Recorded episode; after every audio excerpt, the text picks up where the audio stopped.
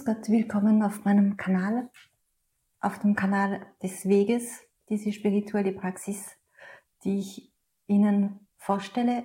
Und heute geht es um einen Satsang. Ähm, den werde ich einfach lesen. Der wurde von unserem Master mündlich gegeben. Dann habe ich es übersetzt, ihn übersetzt und lese ihn jetzt. Die Wahrheit hat einen Geschmack. In Indien ist es Tradition, über Maya, Illusion und Realität zu sprechen. Für die Mehrheit der Hindus und anderer Gläubigen, Jains, Buddhisten, Vedisten und so weiter, ist die Maya alles, was geboren ist und stirbt. Ich stimme nicht zu, etwas kann vergänglich und wahr sein, solange es andauert. Die Existenz, die wir heute in dieser Inkarnation leben, ist keine Illusion. Maya ist Illusion, Illusion ist Blindheit, es ist die Tatsache, dass man sich irrt, dass man etwas für das nimmt, was es nicht ist.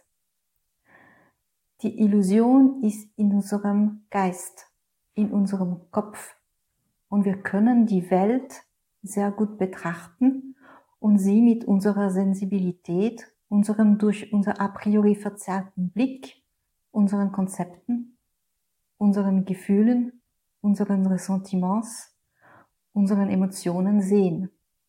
Das ist es, was Illusion ist. Ich weiß, wie man Illusion und Realität erkennt, unmissverständlicherweise, und ich sage es nicht, um zu prahlen, denn ich glaube nicht, dass ich der Einzige bin, der es kann. Ich kenne es genauso, wie wir es kennen, wenn wir unsere Finger in Zucker, dann in Salz tauchen, indem wir sie schmecken. Die Wahrheit schmeckt nicht wie Maya. Es hat nicht den gleichen Duft, die gleiche, gleiche Textur, und den sie dichte. Du weißt es oder du weißt es nicht, aber wenn du in einem Zustand einer tiefen Meditation bist, wenn du Indianer bist, erreichst du eine Art Niemandsland, das manche Leerheit, Leerheit nennen, die Leere, die natürlich nicht leer ist. Es ist leer von Emotionen, leer von Gedanken, leer von Ideen, aber es gibt keine Leere. Alles ist voll, voll von dem Tau von Gott.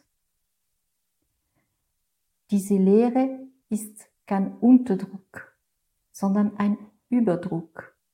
Es hat eine Dichte. Und wenn man sich in dieser Dichte der Lehre befindet, kann nichts in sie eindringen. Wir sie wie in einem Labor im Überdruck, in dem wir Viren wie Ebola untersuchen. In der Lehre der tiefen Meditation des Dhyana gibt es einen Überdruck, der Glückseligkeit ist. Das ist das Hintergrundgeräusch der Glückseligkeit. Ananda. Wenn Sie einen Lautsprecher einschalten, hören Sie einen Hintergrundgeräusch. Und wenn Sie Musik abspielen, hören Sie dieses Hintergrundgeräusch nicht mehr. Es wird durch die Noten der Musik abgedeckt. So ist es auch mit der Glückseligkeit. Die Lehre, der Anfang von Diana, es ist wirklich ein Hintergrundgeräusch, ein Druck. Und dieser Druck hat einen Duft. Es hat einen Geschmack, der vom Nektar. Es hat eine Helligkeit, der des inneren, inneren Lichts. Beim Kochen, wenn wir Zucker in etwas geben, sprechen wir von Süße. Dort können wir von einer sanft, sanft Sanftheit sprechen. Glückseligkeit hat eine Sanftheit, einen bemerkenswerten Geschmack. Dieser Geschmack ist der Geschmack der Wahrheit, der Realität, das Gegenteil von Maya, der Illusion. Dieser Geschmack ist der, von dem was ich immer gewusst habe. Die Existenz, wenn sie im Bewusstsein der Glückseligkeit durch die Observanz der drei Säulen geschieht, hat den Geschmack der Wahrheit. Sie hat den Duft der Wahrheit. Es hat die Dichte der Wahrheit. Das heißt der Glückseligkeit. Wenn es diese Musik, diese Dichte, diesen Duft, diese Leichtigkeit, diese Gelassenheit, diesen Frieden nicht hat, dann ist es Illusion. Unsere Existenz ist keine Illusion, sie ist wahr. Manchmal leben wir, sie, leben wir, manchmal leben wir es wie ein Traum und manchmal träumen, träumen wir nicht, wir sind wach. Nicht wach im Sinne von Buddha, wach im Sinne von nicht schlafen. Wenn du schläfst und träumst, denkst du, dass du in der Wirklichkeit bist. Und wenn du aufwachst, erkennst du, dass du geträumt hast. Du kannst träumen und schöne Träume haben. Maya kann schön sein. Wenn du eine gute Gesundheit, Liebe, Geld hast, kannst du glücklich sein. Aber ohne Bewusstsein ist es nur ein Traum. Kein Albtraum, aber trotzdem ein Traum. In der formalen Meditation oder im Dienst bei einer heiligen Namenpause hat das Leben diesen Geschmack, diesen Duft, diese Dichte, von der, ich vorhin gesprochen habe. Das Bewusstsein der Glückseligkeit gibt dem Dasein die Farben, den Duft, den Geschmack, das Licht des heiligen Namens. Dieser Geschmack ändert sie nie, diese Leuchtkraft, diese Dichte ist immer gleich. Seit 1975, dass ich den heiligen Namen bewusst kenne, als ich die Offenbarung in Indien erhielt, erkenne ich ihn jedes Mal, wenn ich diesen Bewusstseins, Bewusstseinszustand am Rande der großen Tiefe des Samadhis befinde. Und es ist das gleiche Bewusstsein, es hat sich nicht verändert. Das Leben ändert sich nicht. Die Wahrheit ändert sich nicht. Die Zeit vergeht, Monate, Jahre vergehen und unser Körper verwandelt sich. Aber wenn wir den Geist in diesem inneren Meditationsraum, des die Lehre ist, wo die Lehre ist, versammelt haben und wenn wir voller Liebe und Sanftheit sind, ist es dasselbe wie vorher. Es ist immer dasselbe.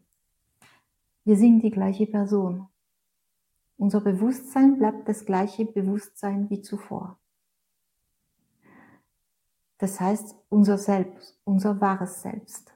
Unser wahres Selbst verändert sich nicht mit der Zeit, mit dem Alter. Unsere Psyche ändert sich, unser Charakter, unsere Persönlichkeit, aber nicht derjenige, der meditiert, nicht unser tiefes Bewusstsein, unsere Seele. Unser Körper verändert sich. Wir nehmen zu, wir verlieren Zähne, Haare, wir bekommen Falten, aber tief im Inneren bleiben wir gleich.